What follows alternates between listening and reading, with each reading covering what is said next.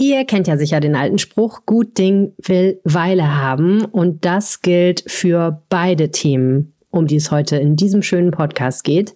Denn wir sprechen einmal über die unfassbar endlos langen Marathonverhandlungen, die die Regierungskoalition in dieser Woche absolviert hat. Verhandlungen, bei denen die meisten Leute wahrscheinlich gedacht haben, so wie ich, wie halten die das eigentlich aus, die ganze Nacht im Kanzleramt durchzuarbeiten. Und es gibt noch nicht mal Alkohol. Ich meine, dann kann ich ja verstehen, dass man durchmacht. Aber nein, es gibt nichts zu essen, es gibt nichts zu trinken und es gibt nur harte Ledercouches, wo man drauf schlafen kann. Also wie geht das? Und dann müssen sie am nächsten Tag noch weiter verhandelt haben. Also ganz schön heftig. Und die Ergebnisse, naja, inwieweit die uns wirklich weitergebracht haben, auch darüber spreche ich gleich mit meiner Kollegin Kerstin Münstermann, die Leiterin unseres Berlin-Büros. Und Thema Nummer zwei, gut Ding will Weile haben. Manchmal dauern auch Mordermittlungen lange. Und wenn ich lange sage, meine ich nicht nächtelang oder wochenlang oder monatelang, auch nicht jahrelang, sondern jahrzehntelang. Ein aufsehenerregender Fall im Raum Düsseldorf kommt jetzt vielleicht zu seinem Abschluss. Vor 30 Jahren wurde in einem Maisfeld die Leiche einer Frau gefunden.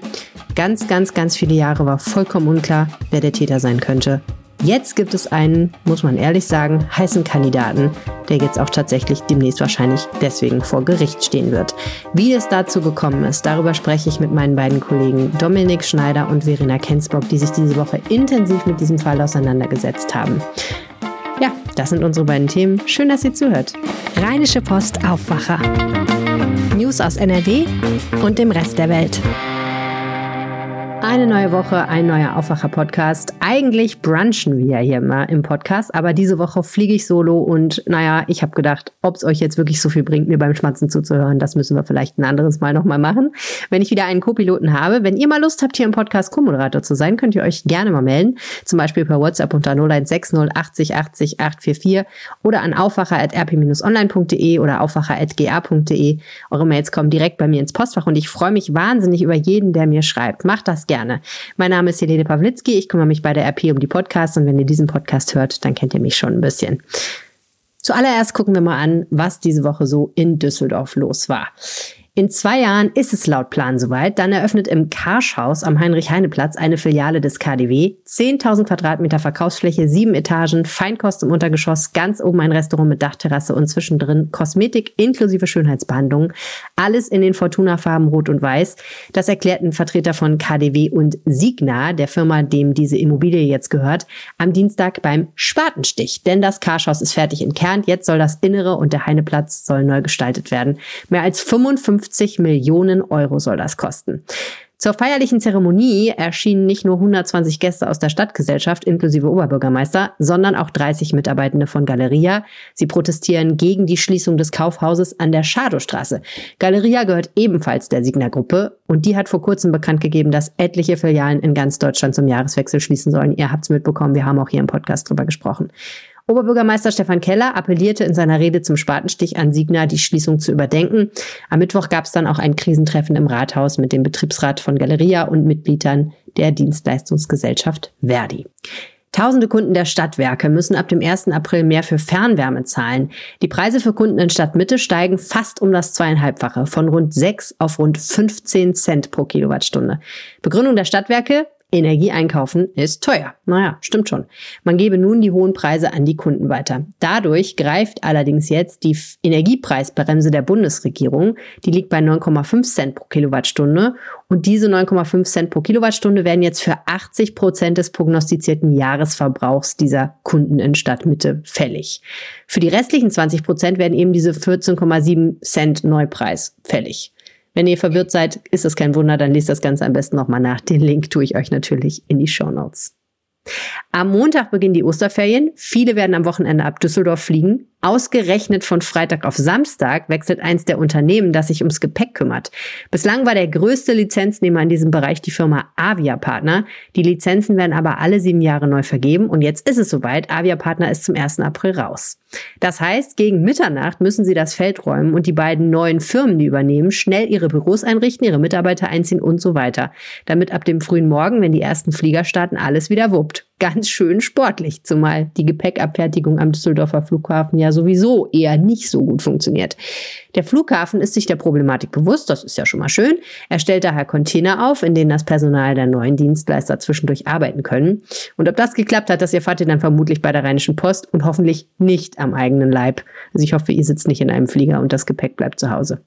Übrigens, dieses Wochenende wird auch der erste Härtetest für eine Neuerung bei den Sicherheitskontrollen am Flughafen. Wer will, kann sich dort kostenlos vorab einen Zeitslot reservieren. Das geht über die Website des Flughafens und an den ersten Tagen Mitte der Woche hat das jedenfalls noch einwandfrei funktioniert, teilte der Flughafen unserer Redaktion mit. Der Toilettenpapierhersteller Hakler aus Düsseldorf wird italienisch. Das Familienunternehmen Sofidel aus der Toskana übernimmt die deutschen Marken des Düsseldorfer Unternehmens. Das hat Hakle am Mittwoch bekannt gegeben. Hakle ist seit September insolvent. Die Produktion in der Papierfabrik in Reisholz geht weiter, wird künftig aber als eigenständiges Unternehmen geführt und damit unter einem neuen Namen. Hakle produziert seit 1999 in Reisholz. Der neue Eigner Sofidel verkauft in Deutschland unter anderem Regina Toilettenpapier und Taschentücher namens Soft Softies. Den Reisholzer Standort will Sophie mittelfristig für Forschung und Entwicklung nutzen. Diese Woche hat's ja, haben ja viele nach Berlin geschaut, wo sich die Regierungskoalition relativ lange Nächte um die Ohren geschlagen hat. Es waren Marathonsitzungen, die die Ampelpolitikerinnen und Politiker da absolviert haben, weil es im Vorhinein, das muss man natürlich auch sagen, einfach auch relativ viel öffentlich ausgetragenen Redebedarf gab, der dann wahrscheinlich einfach mal geklärt werden musste. Und unser Berliner Parlamentsbüro beobachtet das natürlich ganz intensiv und ich spreche jetzt darüber mit Kerstin Münstermann, der Chefin dort. Herzlich willkommen im Podcast. Ja, hallo. Ja, wie war das denn eigentlich für euch als Berichterstatter? Ähm, sitzt man dann daneben und hofft, dass die jetzt endlich mal fertig werden und dass mal was nach außen dringt? Oder kann man das mehr oder weniger, einfach auf sich zukommen lassen? Das kann man nicht auf sich zukommen lassen. Wir sind da dann auch immer aufgestellt. In dem Fall fing es ja an einem Sonntagabend an und dann hatten wir einen Sonntagsdienst und jemanden, der sich dann abends zusätzlich darum gekümmert hat. Und das äh, läuft dann immer so ab, dass man versucht, die Kontakte, die man in die ja immerhin, wie viel, wie wie viele sitzen da zusammen? 17 Menschen, da gibt's ja doch einige äh, Handynummern, die man hat, dass man die alle so ein bisschen äh, versucht, äh, dahin zu bringen, dass sie sich doch mal melden, wenn es dann vorbei ist oder wenn man zumindest absehen kann, wie es läuft oder wie der Verlauf ist ähm, mit Blick auf den nächsten Tag, wann es eine Pressekonferenz geben wird oder, das hofft man natürlich am allermeisten, dass man inhaltliche Sachen gesteckt bekommt. Wir hatten an dem Abend eigentlich damit gerechnet, dass es zwar spät wird, äh, ähm, aber dass es äh, und auch da keine Pressekonferenz mehr gibt nachts im Kanzleramt, aber dass man am nächsten Morgen da sitzt und ähm, ganz früh Ergebnisse kommentieren kann und dann vielleicht noch zu einer PK, einer Pressekonferenz oder auch mal einem Hintergrundgespräch gebeten wird. Aber wir haben dann irgendwann am Sonntagabend äh, äh uns zu zweit äh, miteinander telefoniert und haben festgestellt, es dringt überhaupt nichts nach außen. Es gibt noch nicht mal von den Presseleuten irgendein Feedback. Und äh, ja, dann sind wir schlafen gegangen, wachten am nächsten Morgen auf und dann geht so der erste Griff zum Handy morgens um sechs und dann stellt man fest, boah, die sitzen immer noch. Und äh, das war dann schon äh, so ein Moment, wo man denkt, wow, ähm, das äh, ist lange, und ich war an dem Tag, äh, war eigentlich mein Tagesplan, tatsächlich mit dem Bundeskanzler in die Niederlande zu reisen, was ich ja dann auch gemacht habe, zu den deutsch-niederländischen Regierungskonsultationen, dass die mal so einen Fokus finden, weil einfach dafür eine quasi Regierungskrise leid unterbrochen wird. ja ehrlich gesagt auch nicht gedacht. Und ich glaube, die äh, Holländer auch nicht. ja, das stimmt. Die haben mal ein bisschen ähm, Aufmerksamkeit mehr bekommen als sonst. Mein erster Gedanke am Morgen war eigentlich, wie halten die das eigentlich physisch aus, dass sie die ganze Nacht tagen? Wissen wir irgendwas darüber, wie man sich das vorstellen darf? Ich meine, die schlafen doch dann einfach auch mal zwischendurch, oder nicht? Also nach äh, Auskünften derer, die dabei waren, haben sie kaum bis gar nicht geschlafen und ist das Kanzleramt auch innen drin so kühl wie von außen. Also da gibt es einfach äh, vielleicht eine, eine Ledersitzgruppe, äh, die kann man sich dann mal teilen, aber es ist kein gemütlicher Ort und es ist auch kein, gibt auch keine Inseln, wo man sich da mal in drei Sessel zurückziehen könnte. Das ist sehr, sehr, sehr kalt, sehr, sehr kühl. Mhm. Es gibt eine Kanzlerwohnung, aber der, der am wenigsten geschlafen hat, war sicher Olaf Scholz. der Bundeskanzler. Nein, ich ähm, glaube, die sind schon alle natürlich auch konditioniert. Das sind absolute Spitzenpolitiker, die das kennen, die natürlich auch diese, diese Kreise aus ihren eigenen Parteien kennen. Also sowohl Grüne als auch SPD sind also diskutierfreudige Parteien. Und da gibt's das natürlich auch in internen Sitzungen, dass die lange gehen. Und ähm, gut über Nacht ist, glaube ich, eher ungewöhnlich, aber ja, äh, Lars Klingbeil hat, der SPD-Chef hat beschrieben, dass irgendwann die Leute in der Küche, äh, dass sie denen dann freigegeben haben. Also es gab dann auch keinen Kaffee mehr. Und bei äh, Kanzlerin Merkel soll es immer mal Buletten gegeben haben, noch nachts nachts im Kanzleramt. Das ist bei Olaf Scholz nicht so. Also klar, ist sicher für keinen angenehm, aber äh, das kann man schon überleben. Das gehört dazu, finde ich, wenn man äh, in der absoluten Spitze der Politik sich bewegt. Offenbar, ja. Ich meine, ist natürlich auch strategisch schlau, dass man dann sagt, okay, Kaffee gibt's nicht mehr, Buletten gibt's nicht mehr. Alkohol gibt's sowieso nicht. Das ist Alkohol vielleicht immer wichtig. Oh mein Gott, okay, das wusste ich bislang nicht. Das wäre ein Dealbreaker. Nein, natürlich kein Dealbreaker für mich. Aber das heißt ja auch einfach, dass man vielleicht dann auch mal mehr Motivation hat, zum Schluss zu kommen unter Umständen, als wenn die angenehmen Umstände dann doch dazu führen, dass man sagt, nein, ich diskutiere jetzt einfach noch eine Runde weiter. Ich weiß nicht, ob das die strategischen Erwägungen im Kanzleramt sind. Das war ja so interessant. Also man hat ja immer diese, wir kennen diese ewig langen ähm, äh, Koalitionsverhandlungen. Das ist nochmal das eine, wenn man zusammen eine Regierung gründen will. Aber diese Abstimmungen untereinander waren ja ehrlicherweise in der großen Koalition auch unendlich lang, mhm. oft, und das lag sehr oft an dem Elefant im Raum, nein, der dritten Partei, nämlich der CSU, die sich ja dann in, in Form des bayerischen Ministerpräsidenten äh, auch ganz oft mit der Kanzlerin angelegt hat mhm. und so.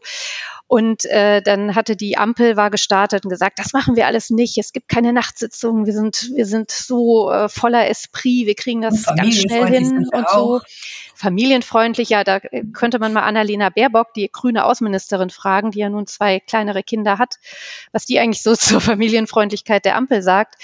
Das ist alles aufgegeben worden, weil der politische Alltag mit drei Parteien, die sich dann eben nicht grün sind, im wahrsten Sinne des Wortes, ähm, einfach ein anderer ist. Und das ist ja auch ein bisschen, ja, also dann würde man sagen, get real, also werdet äh, äh erwachsen. Ich glaube, das sind die Ampelpolitiker jetzt geworden, ja. Ja, mit anderen Worten, Sie haben sich vielleicht ein Stück weit mental damit abgefunden, dass das solche Sitzungen braucht, damit man irgendwie klarkommt zu dritt? Ja, ich glaube, die Idee, dass das alles läuft, weil man sich, und das stimmt, das kann ich bestätigen, untereinander eigentlich menschlich zugetan ist. Das würde ich, glaube ich, für alle 17, die da verhandelt haben, sagen. Das ist ja auch schon eine Menge. Aber ähm, dass es dann eben doch parteipolitische Interessen und auch Grundüberzeugungen gibt, die sich halt nicht einfach mal mit einem Handstreich so äh, wegdebattieren lassen. Und man hörte dann von den Verhandlungen, dass es eben ganz oft ähm, sozusagen die eigenen Gruppen diskutiert haben untereinander und dann immer wieder sozusagen ausgeschwärmt ist, um dann mit den anderen zu sprechen. Der Kanzler soll äh, dem Vernehmen nach äh, überall mal dabei gewesen sein und sich sehr gekümmert haben, um sozusagen die Vermittlung zwischen, ich nenne es jetzt mal Lager, weil ich glaube, was FDP und Grüne angeht, kommen wir gleich zu inhaltliche Punkte, gibt es teilweise unterschiedliche Lager. Aber dass eben der eigene Abstimmungsbedarf, wie kann ich die Überzeugung meiner Partei nicht aufgeben und trotzdem in der Regierung bleiben, ähm, da nicht, äh, nicht unwichtig waren sozusagen. Mhm.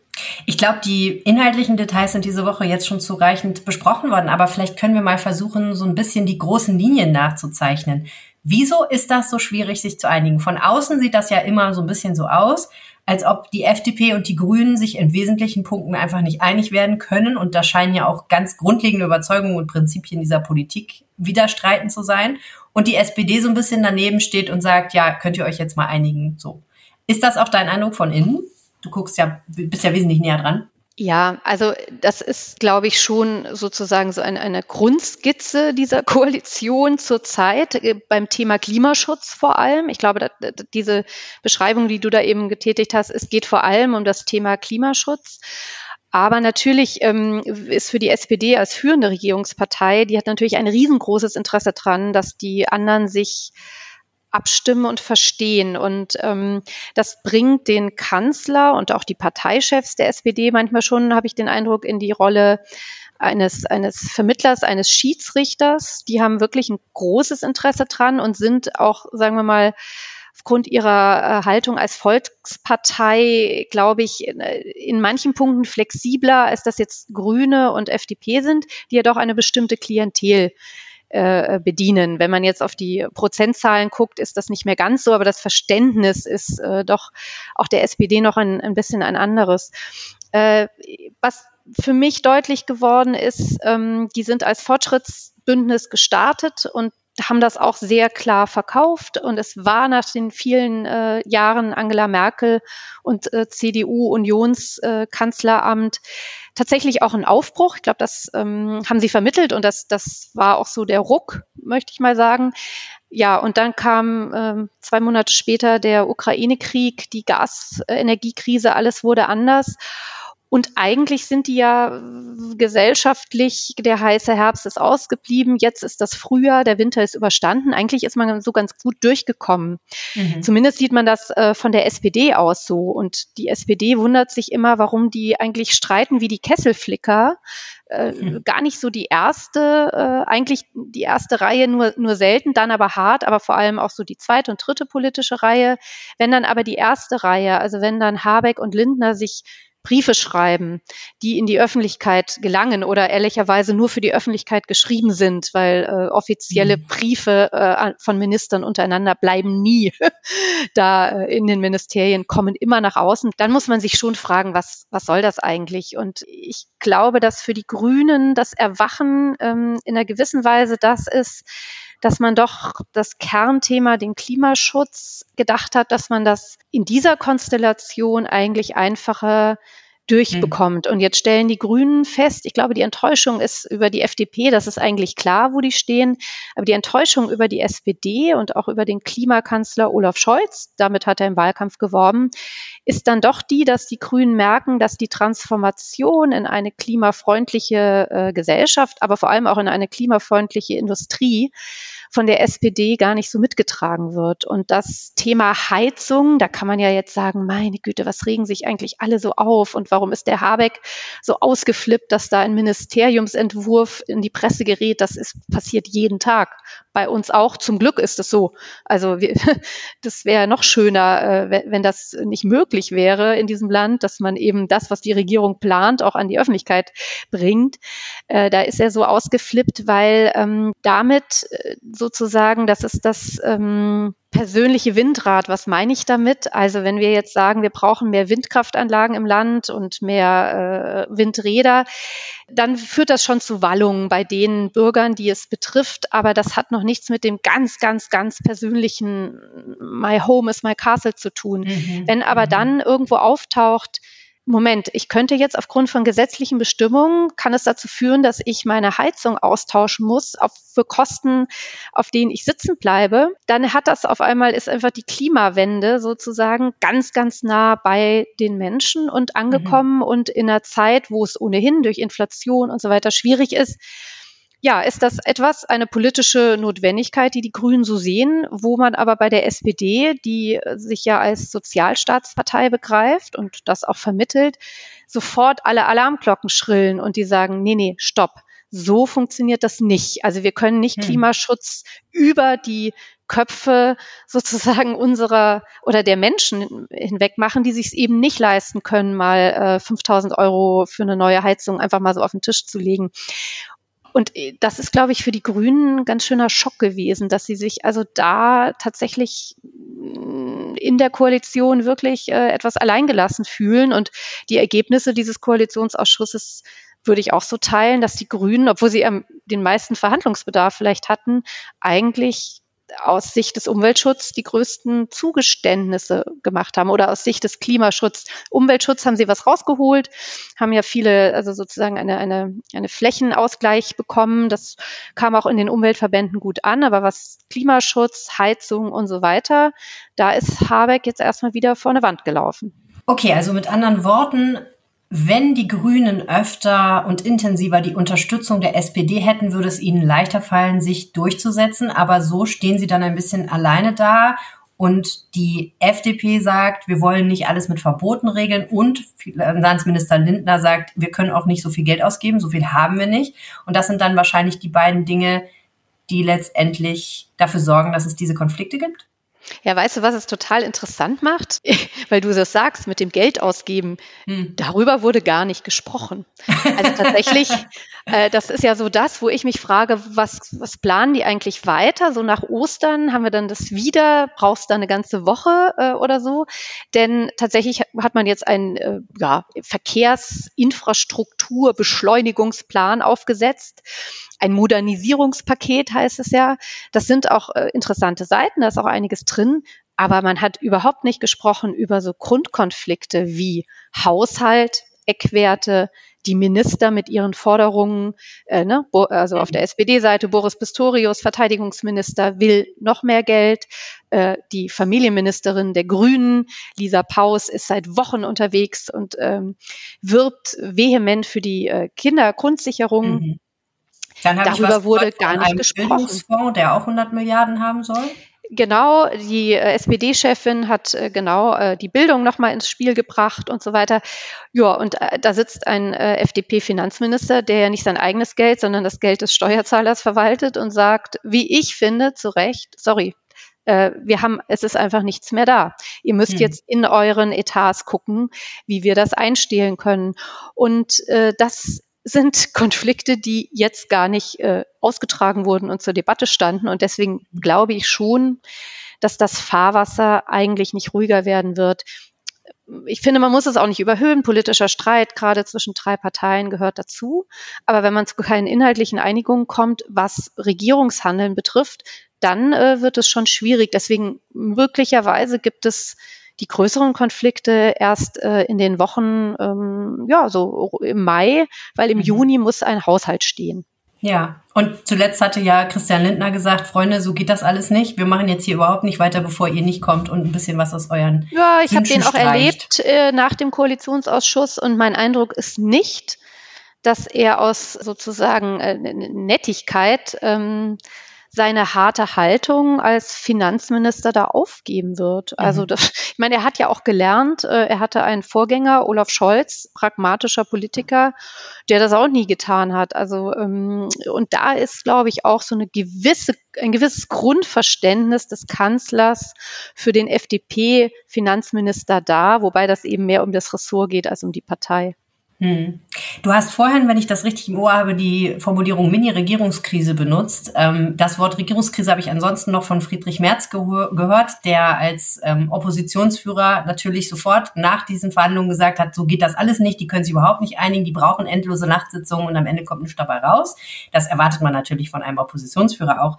Aber wie schätzt du das ein? Ähm, wie in Gefahr ist diese Ampelkoalition, wenn es weiter so viel Streit gibt? Ich habe Regierungskrise Leid gesagt, genau, aber Leid, Entschuldige, so, äh, ja, du alles gut. Aber so hat hab das so ein bisschen natürlich äh, auch ironisch gesagt. Also, dass Friedrich Merz von der Regierungskrise spricht, das muss er, das genau hast du gesagt, das ist seine politische Aufgabe.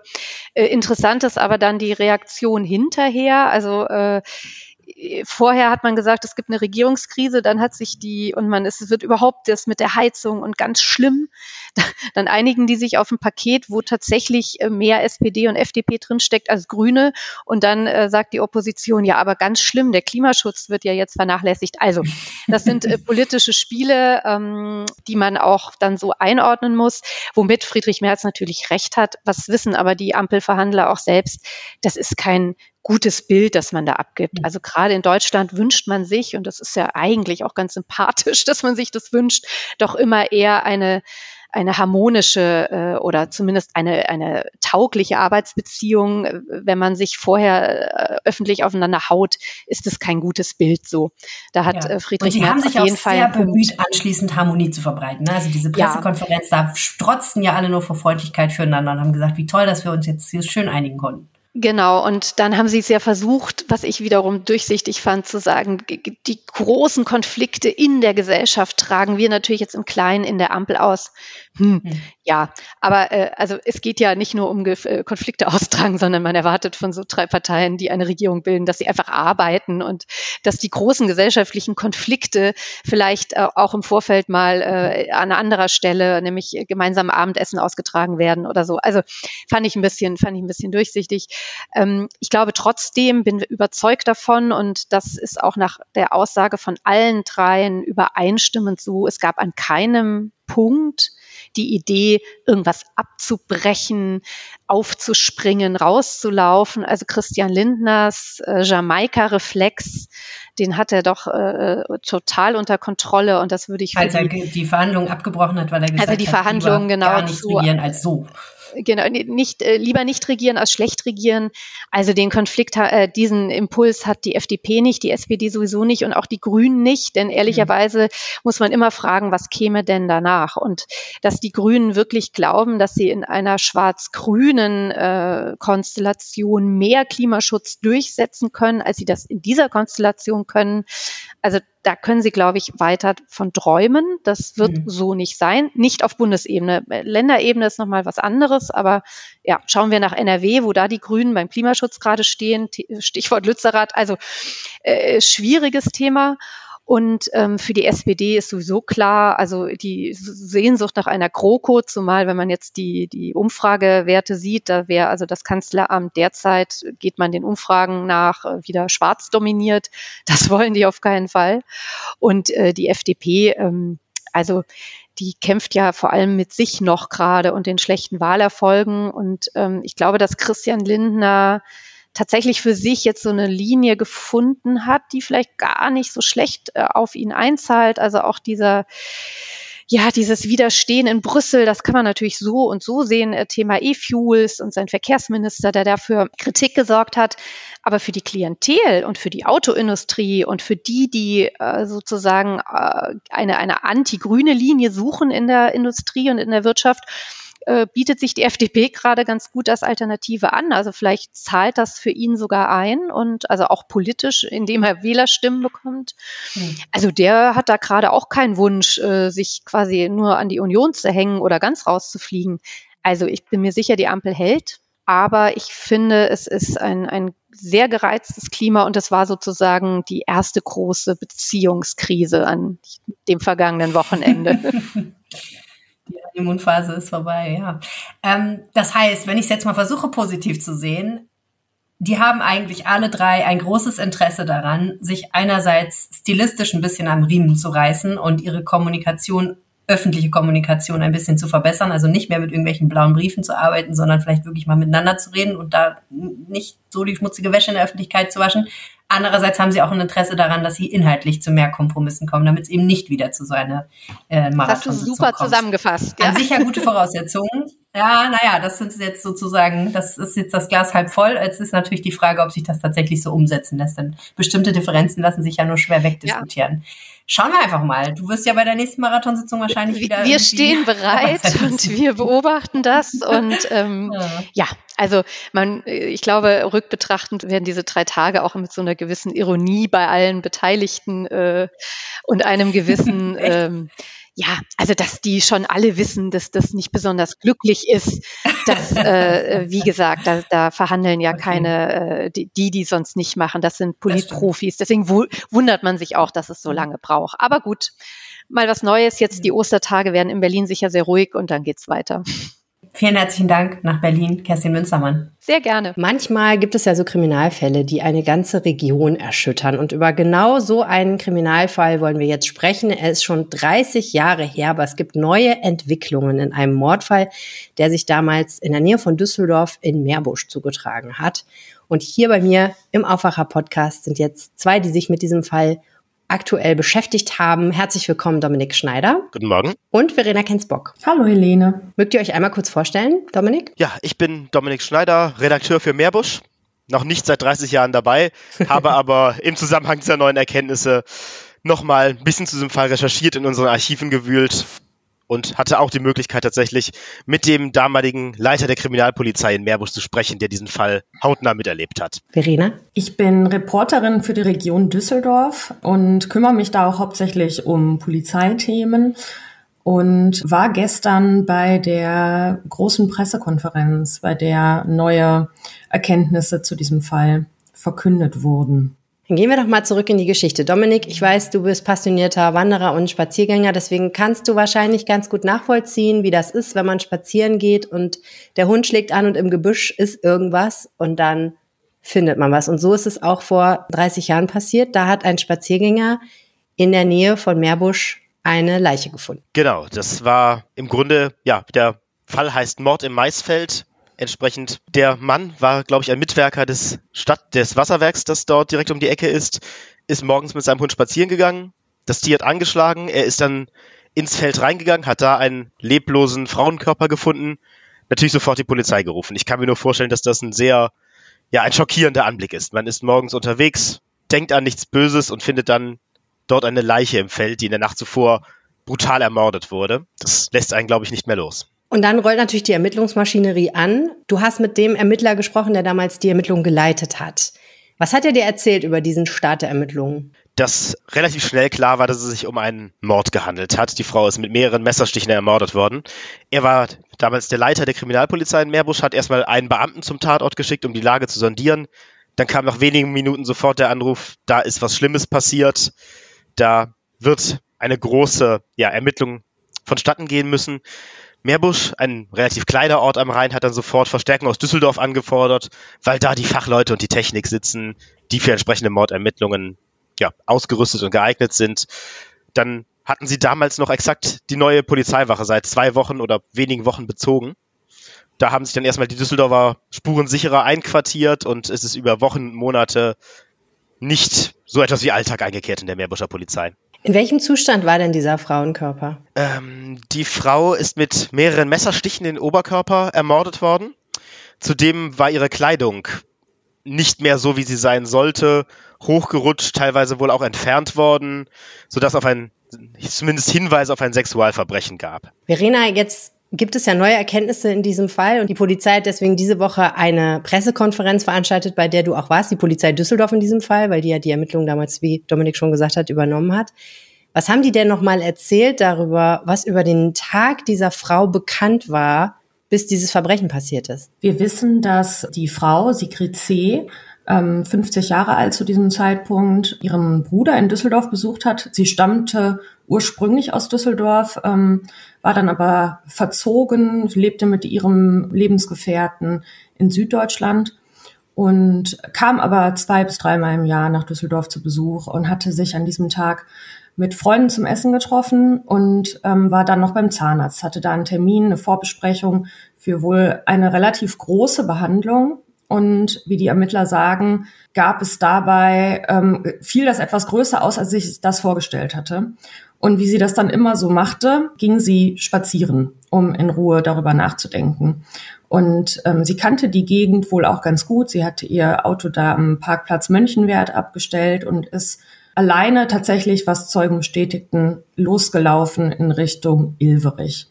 Und das letzte Mal wurde sie gesehen auf einer Parkbank ebenfalls von Zeugen. Und dann kurz darauf muss sie ihrem Mörder begegnet sein. Mhm. Dominik, du warst ja jetzt nochmal mit dem Ermittler tatsächlich auch vor Ort. Wie sieht das denn da heute aus? Sehr unspektakulär. Ich stand mit dem Ermittler, Herr Kaiser, stand ich da auf dem kleinen Rheindeich, auf dem Spazierweg, an einer Weggabelung. Vor uns lag ein Feld, das jetzt um diese Jahreszeit vollkommen flach ist. Da wächst ein bisschen Gras, sonst gar nichts mir ist ein kalter Schauer über den Rücken gelaufen. Es sah aus wie jedes andere Feld, aber ich stand da und konnte mir vorstellen, was dort vor 30 Jahren Schreckliches passiert sein muss. Und auch der Ermittler, Herr Kaiser, hat gesagt, das lässt einen nicht mehr los. Ein solcher Fall. Er ist selber noch Jahre später immer wieder am Jahrestag dieses Verbrechens dahin gefahren, einfach um nachzudenken, vielleicht auch so ein bisschen in der Hoffnung, dass der Täter an den Tatort zurückkehren könnte, um einfach nochmal zu überlegen, ob ihm irgendwas einfällt zu diesem Fall. Aber erfolglos und das konnte erst jetzt durch die moderne Technik aufgeklärt werden. Was gab es denn damals für Spuren? Wenig tatsächlich. Also ähm, was Sie gefunden haben, ist ein blauer Faden, ein blaues Stück, winziges Stück Stoff, das nicht zur Kleidung des Opfers passte. Und der Ermittler hat auch erzählt, dass sie Monate danach bei jeder Hausdurchsuchung, bei jeder Festnahme immer die Augen nach einem blauen Pullover aufgehalten hatten, zu dem das passen könnte.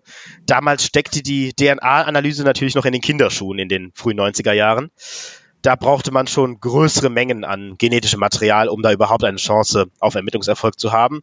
Es gab wohl gewisse DNA-Spuren, aber die haben damals nicht ausgereicht, um jemanden zu überführen. Und dann gab es eine Zeugenaussage, die auf einen Mann hinwies. Das hat sich aber schnell verlaufen, ne? Genau, das war eine, also es gab sehr viele Zeugenaussagen damals. Die Polizei hat um Mithilfe aus der Bevölkerung gebeten. Da aber noch sehr obskur war, wie die Umstände waren, wann und auch wo genau. Man war sich lange nicht sicher, ob der, Ta der Fundort auch der Tatort ist. Es sind sehr viele Zeugenaussagen eingegangen. Ein Zeuge will einen Mann gesehen haben, einen Mann mit auffallend blonden Haaren und einer modischen Föhnfrisur, wie es damals beschrieben war, der auch dann mit Phantombild gesucht wurde, der wohl zu dieser Zeit unterwegs war und sich einer Frau genähert haben soll, sie wohl auch angefasst haben soll. Dieser Mann hat sich dann aber sehr schnell bei der Polizei gemeldet, nachdem er mit Phantombild gesucht wurde und hat sich herausgestellt, dass die Frau nicht Sigrid C., das Mordopfer war. Also mit anderen Worten, der war es definitiv nicht. Der war es definitiv nicht. Der konnte auch ein wasserdichtes Alibi vorweisen für die Tatzeit, war eben da mit einer anderen Frau unterwegs gewesen auf dem Deich. Das war wohl auch ein Ort, dieses Feld, dieser Deich, sehr abgeschieden von der Bevölkerung, von der, von der Wohnbebauung, der für Liebespaare und heimliche Stelldicheins bekannt war und öfter mal genutzt wurde. Verstehe, okay. Also eigentlich wirklich erschwerte Bedingungen und tatsächlich ja. ist ja dann 30 Jahre lang in dem Fall nicht mehr viel passiert, ne? Genau, sie haben ihn dann im Oktober des Mordjahres ja nicht zu den Akten gelegt. Mord verjährt ja nicht, aber die Ermittlungen, die aktiven Ermittlungen wurden eingestellt, was für die damalige Ermittler auch sehr frustriert sein muss. Absolut. Und jetzt gibt es neue Erkenntnisse, Verena. Wie sehen die denn aus? Tatsächlich wurde der Fall nochmal wirklich aktiv neu aufgerollt. Es gibt ja ganz andere Möglichkeiten, die Spuren von damals neu zu untersuchen. Ähm, und zwar wurden schon damals, vor 30 Jahren, ähm, Hautpartikel sichergestellt, ähm, die unter den Fingernägeln der Toten gefunden wurden. Mhm. Die konnten damals aber noch gar nicht untersucht werden. Also es war damals schon möglich, zwar eine DNA-Analyse zu machen, aber hauptsächlich mit Blutspuren und die mussten dann auch relativ groß sein. Also man brauchte so ein ein Euro Stück großes, äh, eine ein Euro Stück große Blutspur, um das überhaupt möglich zu machen. Und dafür reichten eben diese Hautpartikel überhaupt nicht. Das war noch gar nicht möglich. Und das geht aber mittlerweile. Mittlerweile reichen wirklich mikroskopisch kleine Teilchen und die Ermittler können die untersuchen. Und das wurde in diesem Fall getan. Und es gab tatsächlich einen Treffer in der DNA-Datenbank. Und auf wen deutet dieser Treffer hin? Auf einen Mann namens Manfred C., der heute 63 Jahre alt ist und ähm, tatsächlich seit einigen Jahren schon im Gefängnis sitzt wegen eines anderen Mordes, für den er verurteilt wurde. Und ähm, es ist ein gebürtiger Düsseldorfer, der, wie der Ermittler sagt, eine recht trostlose Kindheit hatte. Der Vater war nicht in der Familie, den hat er nie kennengelernt. Die Mutter war alkoholabhängig. Er hat auch ein recht unstetes Leben geführt, ähm, hat tatsächlich auch irgendwann selbst angefangen zu trinken ähm, hat dadurch immer wieder Jobs verloren und er gilt jetzt als dringend tatverdächtig, auch diesen Mob begangen zu haben. Du hast gesagt, er sitzt schon in Haft, weil er einen anderen, ein anderes Tötungsdelikt begangen hat. Was ist das für ein Fall? Genau, er ist ähm, tatsächlich kurz nach diesem mutmaßlichen Mord an Sigrid C. mit seiner, hat er geheiratet und ist mit seiner Ehefrau in den Schwarzwald gezogen. Die Ehe ging aber relativ schnell zu Bruch und ähm, 1995 soll er dort im Schwarzwald ein zwölfjähriges Mädchen erstochen haben. Und dafür wurde er verurteilt zu einer lebenslangen Freiheitsstrafe mit besonderer Schwere der Schuld. Und er wurde auch bis heute wurde diese Strafe nicht ähm, zur Bewährung ausgesetzt. Ähm, er ist bis heute im Gefängnis. Verstehe. Dominik, was hat denn der Ermittler von damals gedacht, als er das jetzt gehört hat? Er hat sich wirklich gefreut. Das, er hat gesagt, das war der erste Satz, den er zu mir gesagt hat. Ich habe ja Luftsprünge gemacht, als ich davon erfahren habe. Das war sein erster Satz, mit dem er mich begrüßt hat. Es ist, glaube ich, für einen Polizisten sehr, sehr schwierig, gerade im ja verhältnismäßig ruhigen und beschaulichen Meerbusch so etwas zu erleben. Das Besondere an diesem Fall war ja auch, er hat gesagt, Morde haben generell eine Aufklärungsquote von über 90 Prozent. Das liegt in aller Regel daran, dass eine Verbindung zwischen dem Täter und dem Opfer besteht. Eine Beziehungstat in irgendeiner Form. Ein alter Man sagt Groll, auch, das Motiv Hass. führt zum Täter, ne? Also, dass man genau. eigentlich weiß, warum ist derjenige umgebracht worden und dann gibt es einen bestimmten Personenkreis, der in Frage kommt. Das genau das. Und das war in diesem Fall eben in keinster Weise der Fall. Im Umfeld von Sigurd C. hat sich niemand gefunden, der annähernd verdächtigt war. Auch ein Raubmord konnte sehr schnell ausgeschlossen werden. Das ist ja dann die nächsthäufigste Ursache, das nächsthäufigste Motiv, weil sie eben noch größere Mengen oder zumindest etwas Bargeld bei sich hatte. Insofern sind die Ermittler damals vollkommen im Dunkeln getappt. Das muss sie richtig mhm. frustriert haben, einen so schweren Fall nicht aufklären zu können über Jahre. Und als dann rauskam, dass eben mit den modernen Mitteln der DNA-Analyse und der Kriminalistik dieser Mörder zumindest ja sehr wahrscheinlich gefunden werden konnte, hat sie das sehr erleichtert, sehr gefreut und ich glaube, das ist auch etwas, was gerade dieser Ermittler lange mit sich rumgetragen hat. Er hat nach seiner aktiven Zeit in Meerbusch auch noch einige Vorträge gehalten, ist immer wieder auf den Mord im Maisfeld angesprochen worden. Und es hat ihn, glaube ich, wirklich wie so ein Schatten über seiner weiteren Karriere vielleicht ein bisschen drüber gelegen, hat ihn immer beschäftigt. Und dass es da jetzt die Lösung gibt, hat ihn sehr, sehr gefreut. Aber Verena, wir wissen bis jetzt immer noch nicht, was das Motiv für diese Tötung sein könnte, ne? Weil Das stimmt. es, also Sexualdelikt kann natürlich sein, aber de facto hat ja, soweit wir wissen, keine Vergewaltigung stattgefunden. Genau. Also die, ähm, es gibt keine Hinweise auf eine Vergewaltigung. Da gab es tatsächlich auch in der Vergangenheit falsche Informationen, dass eine Vergewaltigung stattgefunden hat. Ähm, dem ist nicht so. Ähm, die Ermittler gehen aber relativ sicher davon aus, dass es zumindest in irgendeiner Form ein sexuelles Motiv gegeben hat. Also dadurch, dass die Kleidung ähm, zum Teil entfernt wurde, ähm, ist das die logischste Motivation. Ähm, der Täter lässt sich aber bislang nicht ein. Er äußert Also es könnte sein, dass er vielleicht gestört worden ist. Es könnte sein, dass er gestört worden ist. Es könnte sein, dass er es sich anders überlegt hat, dass er das abgebrochen hat. Aber das, die sexuelle Motivation ist auf jeden Fall ein mögliches Motiv und gilt als wahrscheinlich. Verstehe. Was passiert denn jetzt als nächstes? Die Staatsanwaltschaft hat Anklage erhoben. Ähm, Das Landgericht muss jetzt über die Eröffnung des Hauptverfahrens entscheiden.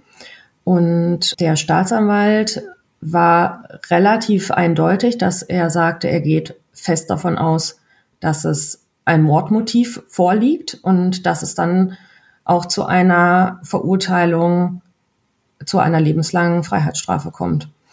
Was aber bedeutet, dass diese lebenslange Freiheitsstrafe nicht zusätzlich auf die ja ohnehin schon lebenslange Freiheitsstrafe, die Manfred See hat, heraufgerechnet wird. Das gibt es im deutschen Strafrecht nicht. Man kann nicht mehrfach lebenslänglich verurteilt werden, aber es hätte mit Sicherheit für seine weitere Beurteilung im Gefängnis, wenn es darum geht, soll er wieder auf freien Fuß kommen oder nicht, ähm, würde das mit Sicherheit einen Einfluss haben. Mhm. Der ist ja jetzt auch inzwischen schon hochbetagt, der Mann wahrscheinlich, ne? 63 Jahre alt. Na gut, noch nicht ganz so hochbetagt, aber irgendwann dann. Es gibt ja noch einen weiteren Fall, der immer im Zusammenhang mit dieser ganzen Geschichte genannt wird, nämlich der Mord an Rita S., der sich in Neues Weckhofen zugetragen haben soll und der ein Jahr später stattgefunden hat. Und es gibt da ja eine ganze Reihe von Parallelen. Auch eine Frau in einem ähnlichen Alter, ich glaube, sie war äh, Mitte 40, ähm, auch in einem Maisfeld gefunden, auch durch Stichverletzungen getötet. Und in beiden Fällen, das haben wir noch gar nicht gesagt, ist ein Schmuckstück entwendet worden. Gibt es da denn Hinweise, dass vielleicht auch in diesem Fall Manfred C. der Täter sein könnte? Ein klares Nein tatsächlich. Also so erstaunlich diese Parallelen auch sind. Ähm, und es wurde ja ganz oft auch von den Morden im Maisfeld gesprochen. Die räumliche und die zeitliche Nähe ist da. Ähm, der Modus operandi ist sehr ähnlich. Ähm, es ist wirklich auffällig, aber die Ermittler haben das natürlich geprüft und sagen, es gibt keinerlei Hinweise darauf, dass Manfred C. hier ähm, der Täter sein könnte. Kann natürlich ein Ramos-Täter gewesen sein. Ne? Spannend ist ja vielleicht jetzt auch noch, ob im Zuge dieser Berichterstattung über den ähm, Mord in Meerbusch tatsächlich noch was über den Mord im Maisfeld in Neuss zutage kommt. Manchmal erinnern sich ja dann Leute auf einmal doch wieder an Dinge oder erzählen Sachen, die sie vielleicht zur damaligen Zeit nicht erzählen wollten, aber jetzt erzählen sie sie eben doch und dann gibt es vielleicht noch mal neue Hinweise. Insofern vielleicht kommt da ja auch noch mal was Neues dabei raus. Ganz herzlichen Dank, Dominik. Vielen Dank, Verena. Gerne. Gerne. Das war schon wieder der Aufwacher für dieses Wochenende und es war super, dass ihr dabei wart. Wenn euch dieser Podcast gefällt, empfehlt ihn gerne weiter, entweder euren Freunden und Bekannten oder per WhatsApp an andere schicken. Ihr könnt natürlich auch einfach auf Social Media Werbung für uns machen oder eine gute Bewertung in eurer Podcast-App dalassen. Das hilft uns auf jeden Fall auch weiter. Dann wird euch uns nämlich diese Podcast-App einfach weiterempfehlen und das ist natürlich auch super. Wenn ihr allerdings kritiklos werden wollt, dann natürlich auch gerne. Ihr könnt mir einfach schreiben, wie gesagt, an aufwacher.rp-online.de oder aufwacher.ga.de, je nachdem, welche Version des Aufwachers ihr hört. Den gibt es ja auch mit Düsseldorf-Blog oder mit Bonn-Blog, je nachdem, ob ihr den normalen Aufwacher, den Düsseldorf-Aufwacher oder den Bonn-Aufwacher hört. Ist vielleicht auch mal eine interessante Idee, um zu schwenken, falls ihr an irgendeiner Stelle die Location gewechselt habt und habt und euch vielleicht für Bonn oder Düsseldorf viel interessiert. Ich freue mich auf jeden Fall immer, wenn ihr zuhört. Ich freue mich immer, wenn euch meldet. Und ich wünsche euch eine ganz tolle Woche. Viel Spaß. Tschüss. Mehr Nachrichten aus NRW gibt's jederzeit auf RP Online. rp-online.de